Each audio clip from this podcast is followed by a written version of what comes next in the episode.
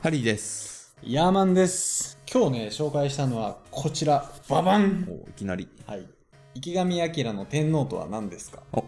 令和このですからね。本そうそうそう。新しい時代ちょっと生きていくことになったんで、はい。僕ら天皇、天皇って言っても、天皇のこと何も知らなくないですか何をもって知ってるというかわかんないんで。 いや、僕らね、はい天皇のことについて学校でもあんまり教えてくれないんですよね。うん。水古天皇ぐらいしか覚えて ない。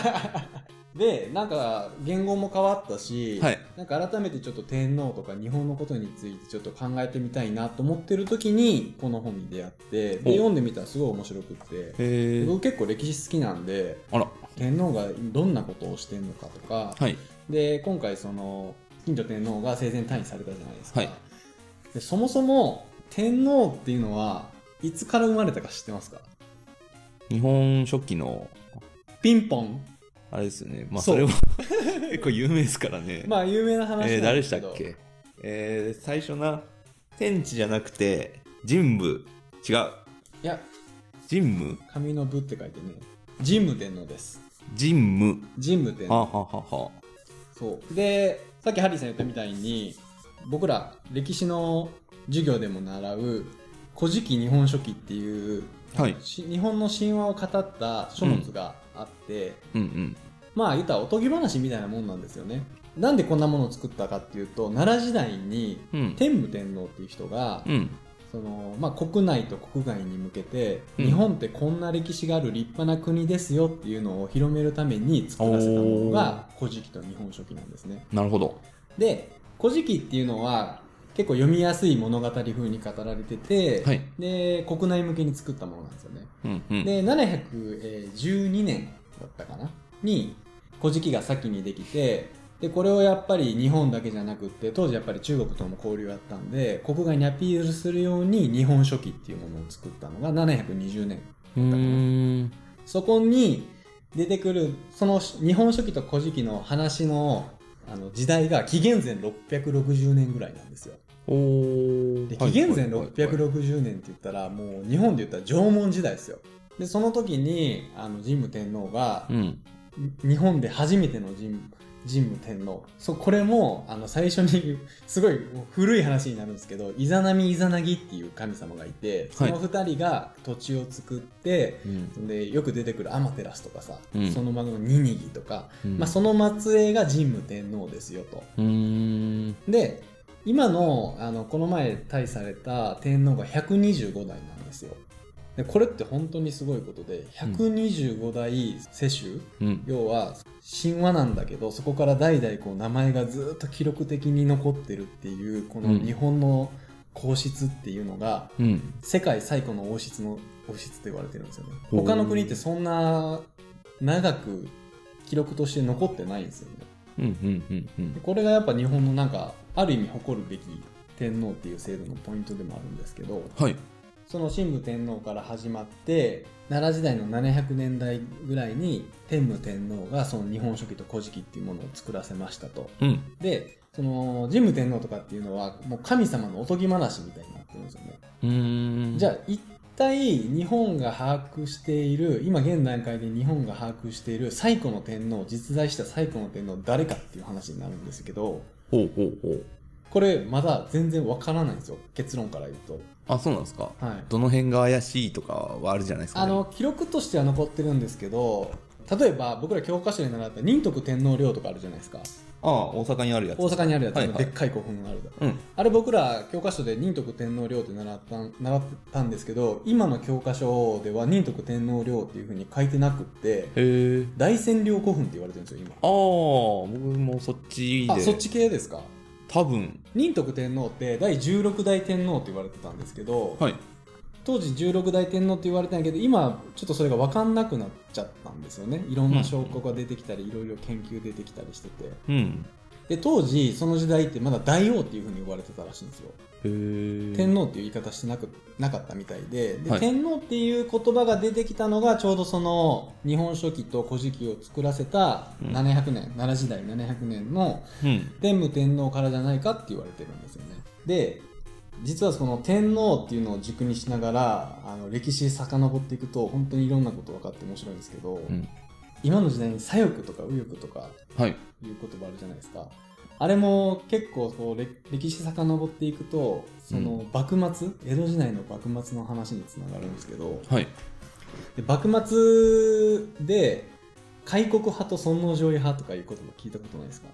ありましたね。あるんあったんですけど、はい。その日本が大きく歴史上動いた瞬間っていうのが1853年にペリーが来航した時なんですよ。はいはいはい。開国しませんか っ開国してください。て。 そうそうそうそう。面白フラッシュの。そうそう当時日本ってあの当時するために他からのその宗教とかねキリスト教とかでやっぱり思想が変わるとやっぱり当時しにくくなるんで鎖国してたんですけどうん。その1853年にペリーが蒸気機関車に乗って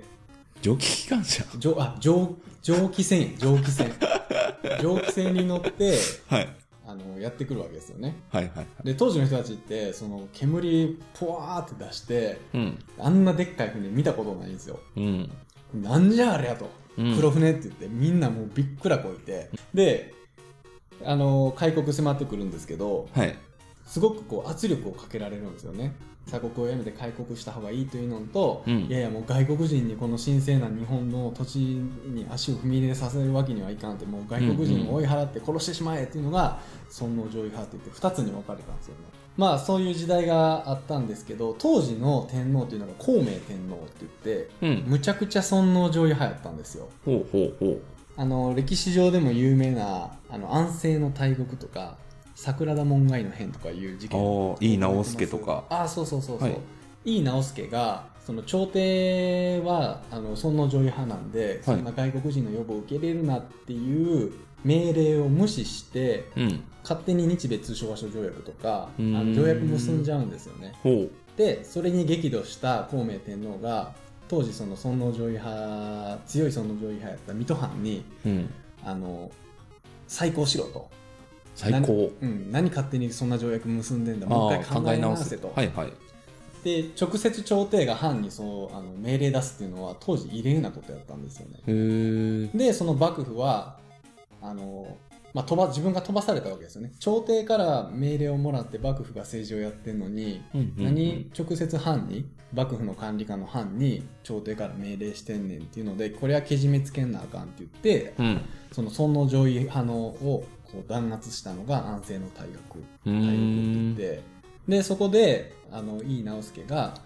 尊王攘夷派のやつらを全員殺しちゃったんですよね、うーん。でそこで逆上した水戸藩の浪士たちが井伊直弼殺してしまえっていうので桜の門外の変 で井伊直弼を殺したっていうでその9年後かなでさくあの坂本龍馬とかが活躍して、大政奉還っていうのが起きて、うん。うん。があってもう幕府が滅びるんですけど、うん。実はその幕府が滅びる結果ってその坂本龍馬とかにスポット当てがちなんですけど実はその孔明天皇がむちゃくちゃ尊王攘夷派でうん。その安政の大獄を引き起こしてるきっかけとかになってるしう、ん。その時代時代によって天皇ってあのやっぱ個性があるんですよね。うんうんうん。そうで幕府が滅びる瞬間にあ滅びる時にあの1867年に明治天皇が即位するんですよで当時14歳なんですよね明治天皇即位したの14歳。そうそうへそうえ。で幕府が滅びてその天皇中心の政治っていう風になっていくんですけどうん。でそこで大日本帝国憲法っていうのができておー、有名な。はそうそうそうそこの法律では天皇ってすごい権力持ってたんですよいはいはい。もう天皇が軍も支配するしへえ。すべてのもう犯すべからずって言って、うんもう絶対的存在やったんですよね。ほで、そこで戦争が起きて、で、よくその映画にもなったゼロ戦とかって、う。はいはい。天。皇陛下万歳って言って、生き死ぬのガソリンしか積まずに突っ込んでいっうん。神風特攻隊とかって、うん。まあ、あれってすごい天皇をこう神様のようにう思ん。ってる、思ってるから、ああいうことができるわけですよね。うんうんだ。から当時やっぱりもう天皇っていうのがすごいもう絶対的なもう神様のうん。位置づけやったんですよね。うん。それが明治天皇とかで昭和天皇の時代で日本が戦争に負けてからはい。マッカーサーがやってきてその、うこれ戦争日本に戦争を買ったがこれから日本を統治していくのにこの日本人の天皇っていう考え天皇に対する考え方とか思想をうん変えなきゃいけないっていうので、うんその大日本帝国憲法がこう改正されて今の日本国憲法っていう風になったんですよねほーだからそれが昭和天皇の時代でうんで昭和天皇の金城天皇になってるんでうん僕らそのこの前退位された金城天皇の記憶しかないじゃないですかそうですねほとんどはいででも金城天皇って戦争が負けてからの初めての天皇なんですよああはいはいはいで戦争が負けて今まで絶対的な天皇から日本国大日本帝国憲法から日本国憲法に変わってその絶対的存在から日本国憲法では日本の象徴とするってなってるんですよ天皇の存在意義がはいで象徴ってめっちゃ難しいじゃないですかどう生きたらいいみたいなそうですね日本の象徴ってどう生きたらいいんっていうことをずっと行動されてたのが今の金城天皇さんなんですねほーだから僕ら今のあ今のっていうかもう退位されましたけど今のあその以前の金城天皇が天皇の姿やと思ってるけどやっぱ時代時代によって天皇の姿ってそれぞれ個性があって、うん歴史を動かす天皇もたくさんいたんで、うん僕らはその120今のあの以前の金城天皇が125代目なんではいその125分の1しかうん生きてないから、はい、まあ分かんないですけどねうん実はその歴史上見てもすごい特徴的な時代やったんですよね、その天皇っていうのを振り返った時にいやだからこの池上彰さんって、ねジャーナリストでめっちゃ分かりやすい言葉で書いてるんででこの他にもその皇室の予算の話とかねお金の話とかも結構あってああ宮内庁のそうそうそう、はい年間どのぐらいでどんな行事があってどのぐらいお金使ってるのかとかねなんか結構自腹切ってたりするらしいっていう話は聞いたことあるんですけどね基本的にあの人たちってすごく質素な生活をしてるらしくって、うん あの皇室自体はすごい大きいお屋敷できちっとされてるんだけど、どっかの中小企業の社長みたいに北新地であの女はべらしてベンツ乗り回してるとかそういうことは ないと当たり前ですけどでもそういう天皇が現れても面白いかもしれないですけどねいやベンツ乗り回す天皇とかさベンツぐらいは別に 今はもうだってセンチュリーかなんかこの前乗ってましたからね確かにねってことでねはい僕らも,、うんもう天皇についてね令和ですからね令和ですから、まあ、ちょっとこれ僕らこの時代生きてるのって、まあ、考えるいいきっかけなんかなと思って今回この本ご紹介させていただきましたありがとうございましたさよならさよなら